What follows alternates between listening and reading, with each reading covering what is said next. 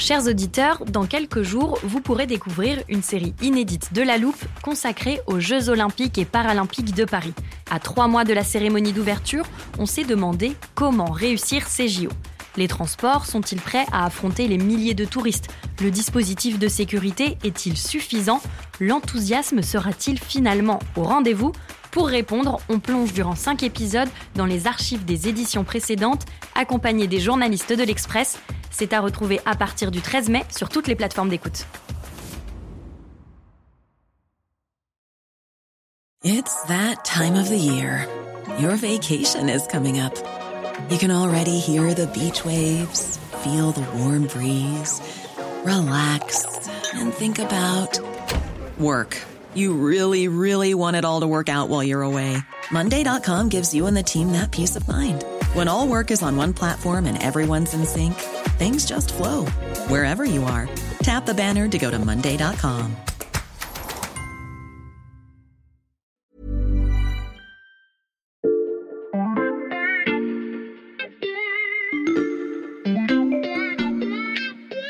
Salut, c'est Xavier Yvon. Nous sommes le mercredi 24 mai 2023. Bienvenue dans La Loupe, le podcast quotidien de l'Express. Allez, venez, on va écouter l'info de plus près. Depuis maintenant 16 mois, dans la loupe, nous nous efforçons d'analyser régulièrement l'évolution de la guerre en Ukraine. Les stratégies militaires de chaque camp, le rôle des nouvelles armes, l'impact de la météo.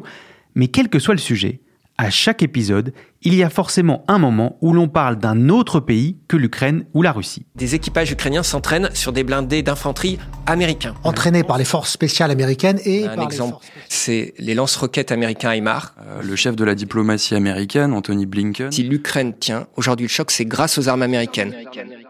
L'avenir de l'Ukraine ne se joue en effet pas uniquement sur le front de l'Est, à Kiev ou à Moscou, il se décide aussi au jour le jour à Washington, où Joe Biden, entouré d'une équipe de choc, mène la guerre par procuration à Vladimir Poutine. Comment le président américain et ses hommes ont-ils réussi jusqu'à présent à empêcher la Russie d'arriver à ses fins? Et comment comptent-ils mettre un terme le plus vite possible au conflit? Ce sont les questions qu'on passe à la loupe aujourd'hui.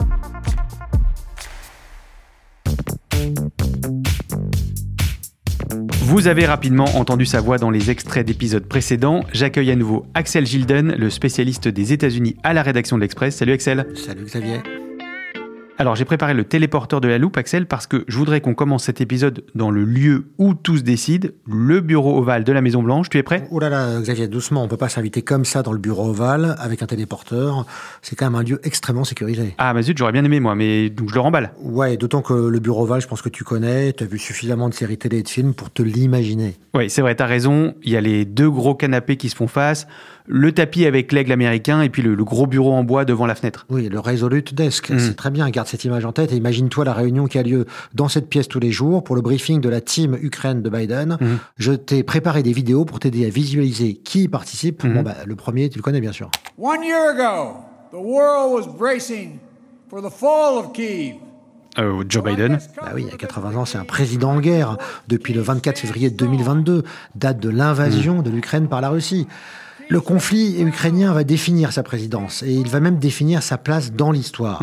Pour Joe Biden, c'est vraiment le combat de sa vie, pour reprendre le titre d'un livre de Chris Whipple, qui est un très bon connaisseur des arcanes du pouvoir à la Maison Blanche. Et en fait, Biden, c'est un peu comme s'il s'était préparé depuis toujours à cette guerre. Il a une expérience internationale seulement comparable à celle de Richard Nixon, qui était également considérable. Tu peux détailler cette expérience internationale, Axel? Bah oui, donc euh, Biden, il a été euh, pendant très, de très nombreuses années le président du comité des relations internationales du Sénat pendant la guerre froide. Mhm. Et puis, euh, lorsqu'il était vice-président de Barack Obama, il était l'envoyé spécial du président pour l'Ukraine, hein, pour les Mhm. affaires ukrainiennes. Il a rencontré Poutine pour la première fois en 2011 lors d'une rencontre tout à fait célèbre où Biden lui a dit « Je regarde dans vos yeux et je ne pense pas que vous ayez une âme Mhm. Et Poutine lui a répondu glacial « Alors, nous nous comprenons Mhm. En fait, euh, Joe Biden euh, faisait référence à une citation euh, de George W. Bush qui avait rencontré Vladimir Poutine et en était ressorti en disant « J'ai regardé le président Poutine dans les yeux et j'ai vu son âme ». Mhm. Pour en revenir au président Biden, c'est un président qui n'hésite pas à mouiller sa chemise personnellement. Il s'est notamment rendu en visite surprise à Kiev en zone de guerre le 20 février dernier, ce qui est significatif. Ok, je visualise bien Joe Biden à son bureau. Qui y a-t-il autour de lui? Bah, D'abord, il y a cet homme élégant que vous reconnaissez certainement avec la mèche poivre et sel. Pour l'instant, le, le président Biden est très engagé dans la diplomatie. Il a parlé euh, aujourd'hui avec le président Zelensky, il avait parlé euh, auparavant avec euh, le président Poutine. C'est le Euh, très francophone et de- francophile Anthony Blinken, qui a passé sa jeunesse à avec Paris. Il est secrétaire d'État, c'est-à-dire ministre des Affaires étrangères. Il a 61 ans. C'est vraiment le fidèle parmi les fidèles. Ça fait plus de 20 ans qu'il fait carrière auprès de Joe Biden, au Sénat tout d'abord, puis à la vice-présidence et maintenant à la Maison-Blanche. Et entre eux, c'est vraiment la fusion totale. L'un peut finir les phrases de l'autre pratiquement, comme le, le racontait euh, l'ambassadeur français euh, Gérard Haro, qui a été en poste à la fois à Washington et à New York aux Nations Unies, et qui connaît bien Blinken. Et bien sûr, son rôle, c'est de gérer bah, tout simplement les relations internationales, et il travaille main dans la main avec cet autre homme en costume sombre, The United States will have further announcements in coming days if Russia follows through on this. Ah, lui fait beaucoup plus jeune. Ah oui, lui, il a 46 ans. Donc il est d'ailleurs considéré par beaucoup à Washington comme le plus brillant cerveau de sa génération. C'est Jake Sullivan, c'est le conseiller à la sécurité nationale de la Maison-Blanche. En fait, il coordonne toutes les questions de sécurité, de défense et de diplomatie, et il rapporte cela au président. Donc Anthony Blinken, Jake Sullivan, qui est le suivant? Alors, regarde bien cet homme, avec des cheveux blancs et une fine moustache. Lui, c'est un personnage clé. Putin cornered, um, Putin who feels his back against the wall can be quite dangerous and reckless. And we C'est William Burns. C'est le maître espion de the l'équipe, puisqu'il est le patron de la CIA. Et il a cette caractéristique d'être d'abord un, un diplomate, puisqu'il a été ambassadeur à Moscou. Et c'est un parfait russophone. Il connaît euh, Poutine très bien, au point que quasiment personne ne connaît mieux Poutine que lui, en dehors du cercle évidemment du pouvoir à- au Kremlin. On a avec lui un casting quasi idéal pour ce conflit. Entre autres choses, lui, puisqu'il est le maître espion, il se charge des missions secrètes à la fois auprès des Russes, quand il y a un message à donner aux Russes, et auprès des Ukrainiens. Et en plus du président et de ces trois personnages, j'imagine qu'il y a des militaires à ce briefing. Bah, bien sûr. Alors, les voici. Well, good afternoon, everyone. It's good to be here with you. We've had a very productive morning at our fourth meeting of the Ukraine Defense Contact Group, which we. Alors, à gauche, vous avez cet Afro-Américain en costume, c'est Lloyd Austin, euh, ministre de la Défense et ancien général lui-même. Et à ses côtés, en uniforme, bardé de décorations, c'est le chef d'état-major des armées, le général Mark Milley, avec sa mâchoire carrée euh, bien euh, caractéristique. Un peu comme dans les films et les séries. Voilà, tout à fait, absolument. Et euh, donc tous deux ont bien sûr le rôle de conseiller militaire du président. Alors dans le détail, le ministre de la Défense, Austin, euh, coordonne euh, l'aide militaire aujourd'hui euh, des alliés pour l'Ukraine au sein de ce qu'on appelle le groupe de Rammstein, le nom de la base historique qui se trouve en Allemagne, base historique américaine, et donc où 50 pays centralisent toute l'aide militaire qu'ils vont donner à l'Ukraine. Et euh, le chef d'état-major des armées, quant à lui, donc il est le patron de l'armée, hein, lui, il a une préoccupation, c'est quand même de veiller au stock d'armes et de munitions américaines. C'est bien de donner, mais lui, cette préoccupation, c'est d'éviter qu'on tape trop dans le stock de la réserve stratégique américaine pour ne pas se démunir. C'est bon, Axel, l'équipe est au complet? Là, il y a tout le monde, mais ce qu'il faut se dire, c'est que derrière ces personnages, ce casting, il y a des administrations considérables derrière, donc euh, 80 000 personnes aux affaires étrangères, 21 000 à la CIA. Au Pentagone, dirigé par Lloyd Austin, il y a 26 000 fonctionnaires, et puis bien sûr, il y a l'armée américaine qui est euh, énorme, avec 1,3 million de militaires dans les armées de terre, euh, air et mer. Comme tu l'as rappelé, Axel, j'ai vu pas mal de séries et de films qui mettent en scène une administration américaine. Et je sais que dans ce genre d'équipe, il peut y avoir des jeux d'influence et de pouvoir. Quel est l'état des relations entre les membres de la team Biden? Alors là, c'est intéressant les interactions humaines entre eux, puisque la plupart se connaissent de longue date. Par exemple, Bill Burns de la CIA euh, de la CIA et Jake Sullivan, donc le super ministre des Affaires étrangères de la Maison Blanche, conseiller du président. Eux ont travaillé ensemble. Par exemple, c'est eux qui secrètement négociaient sous Obama avec le régime iranien l'accord nucléaire qui a finalement abouti puis qui a été annulé par Trump. C'est des gens qui se connaissent en gros de l'époque de la présidence Obama et ils forment une équipe très soudée et parfaitement alignée. Donc euh, jusqu'à présent, il n'y a pas eu de divergence Et c'est rarement le cas euh, aux États-Unis. Bien sûr, dans les films, il y a toujours des divergences parce que sinon il n'y a pas de scénario. Mais dans l'administration américaine, c'est presque un, un sport national. On se souvient que pendant les guerres d'Irak et d'Afghanistan, par exemple, le secrétaire d'État Colin Powell et Donald Rumsfeld, le secrétaire à la Défense, avaient des divergences énormes et puis ils le disaient et ça s'étalait dans la presse. Mm. Et là, tout le monde vraiment joue la même euh, partition. Tout le monde joue la même partition. Il est temps de voir comment cette équipe met en musique la stratégie de Joe Biden pour faire gagner l'Ukraine.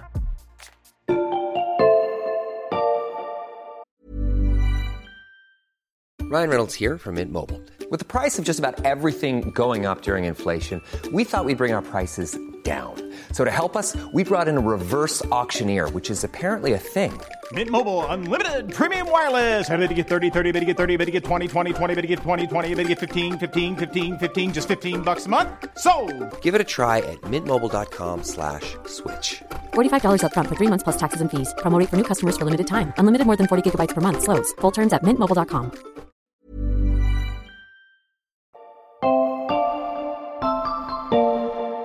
Alors Xavier, si j'ai insisté sur le rôle clé de Bill Burns, c'est bien parce que l'utilisation du renseignement a une place fondamentale dans la conduite de la guerre, et cela depuis le début. Oui, on sait que les Américains avaient vu venir la guerre de Poutine alors que la plupart de leurs alliés n'y croyaient pas, notamment la France.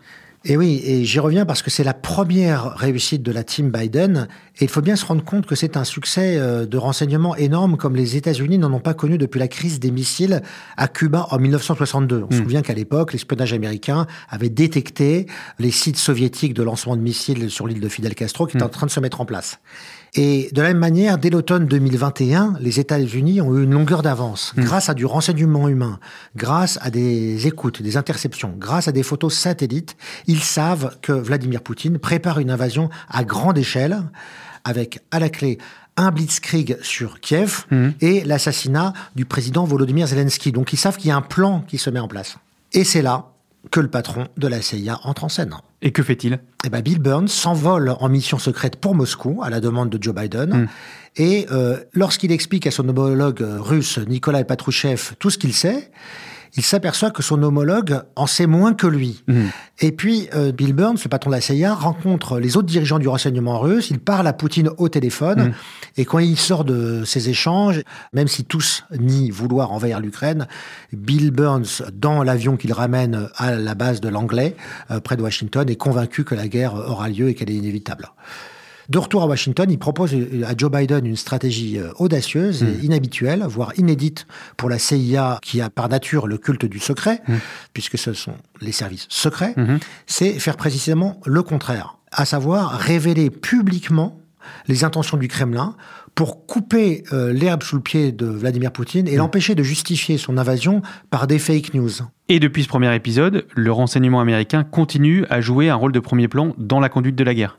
Oui, quasiment la même technique euh, a été mise en œuvre en février dernier avec la Chine cette fois. Les États-Unis ont utilisé leurs informations classifiées pour mettre en garde publiquement Pékin. Et cette fois, c'est Anthony Blinken qui a joué les messagers, le ministre des Affaires étrangères, auprès de son homologue Wang Yi.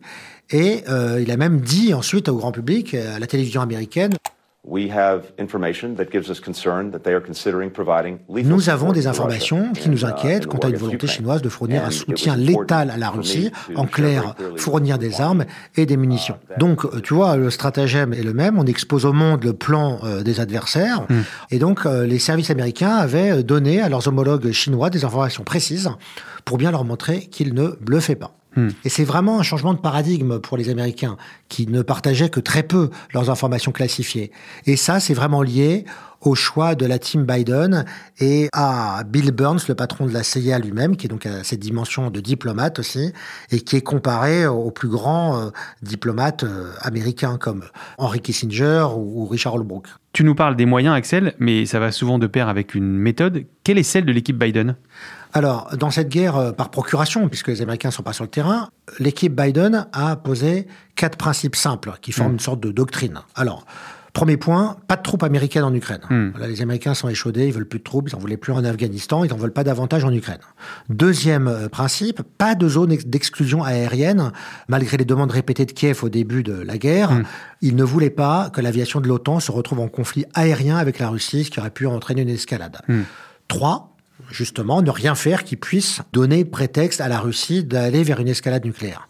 Et enfin, quatre, ça c'est peut-être le plus discuté euh, à Washington, c'est la livraison graduelle des armes en fonction de l'évolution du conflit. Donc d'abord, ils ont commencé à livrer des javelines, ces fameux bazookas euh, vénérés aujourd'hui en Ukraine, Mhm.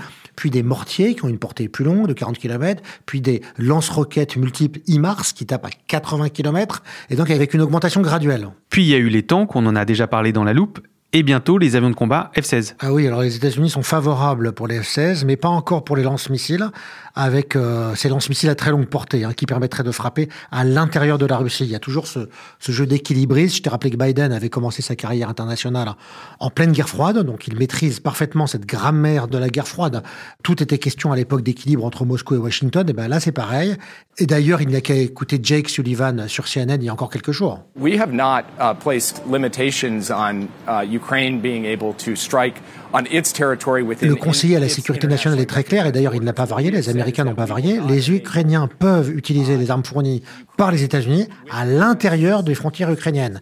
Mais ils interdisent aux Ukrainiens de frapper en territoire russe, et c'est là où ça devient subtil, parce que pour les Américains, et d'ailleurs pour le droit international, la Crimée, c'est l'Ukraine, donc autorisation d'attaquer les Russes, bien sûr, alors que, bien sûr, pour Moscou, euh, la péninsule euh, est son propre territoire. Donc on voit bien que euh, c'est subtil, chacun a sa perception du monde et le moindre petit mot en diplomatie compte. Et cette manière de mener la guerre, pour l'instant, elle porte ses fruits.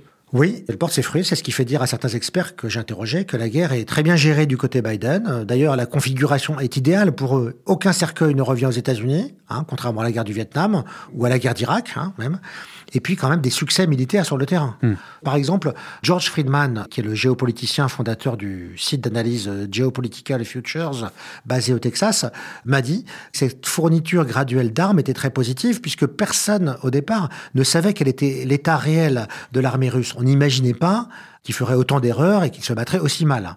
Donc il était important de ne pas surréagir et d'attendre de voir, un peu comme au poker finalement, pour voir comment les choses évoluaient. Et cette prudence a permis aussi de s'adapter jour après jour et donc d'adopter une flexibilité. Hmm. Mais, mais tout le monde à Washington n'est pas de cet avis. Ah oui, que disent les détracteurs de cette méthode? Certains estiment qu'il aurait fallu armer l'Ukraine plus vite, plus fort tout de suite, jusqu'aux dents, pour infliger immédiatement une lourde défaite à la Russie. Par exemple, l'ancien ambassadeur américain à Kiev, John Herbst, lui dit on donne l'impression de tergiverser en refusant des armes, puis finalement on les accorde. Au début on dit non, non, non, puis après c'est oui.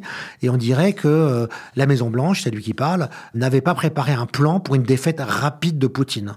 Et que la Maison-Blanche, finalement, donne des signes de peur, de fébrilité, de trop grande prudence. La méthode de l'équipe Biden ne fait donc pas l'unanimité. Elle sera jugée à l'aune de son prochain objectif, trouver une issue à cette guerre, et ce, le plus rapidement possible.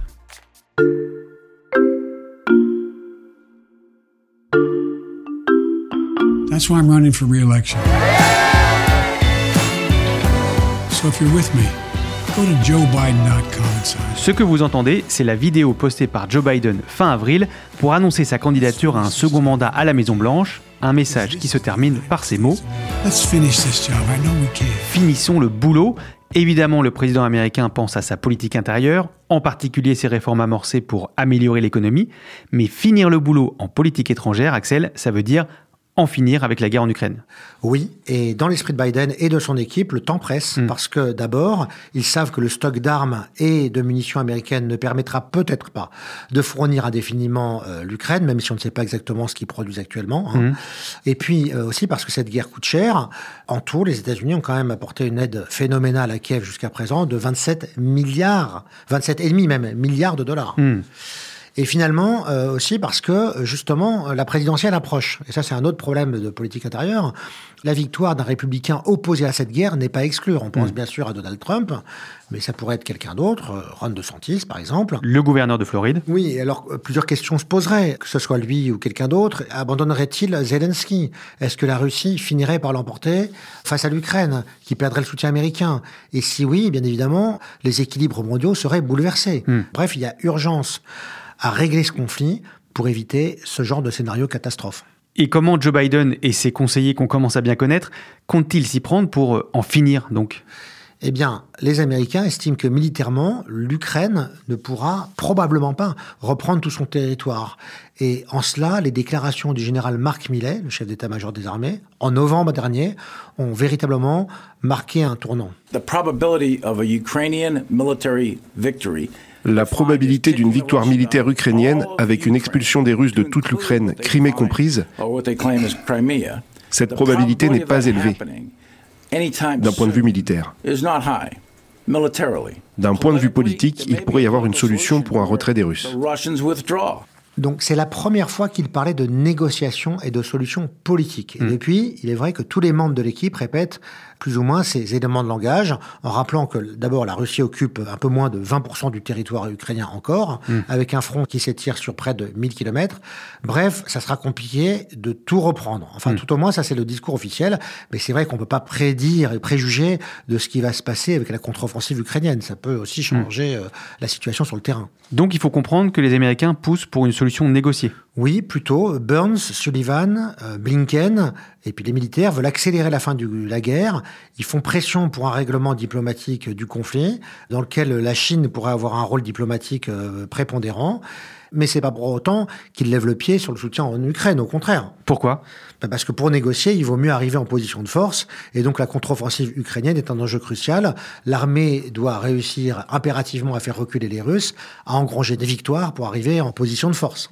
Et l'espoir de l'équipe Biden, c'est euh, de tourner au plus vite la page de la guerre en Ukraine pour se concentrer euh, sur l'autre grand défi américain dont on a déjà beaucoup parlé dans la loupe, contenir les ambitions de la Chine à Taïwan et puis accessoirement quand même la présidentielle à venir hein, aux États-Unis. La présidentielle de 2024 dont on reparlera certainement avec toi Axel. Merci beaucoup. Merci, à bientôt. Axel Gilden, spécialiste des États-Unis à l'Express.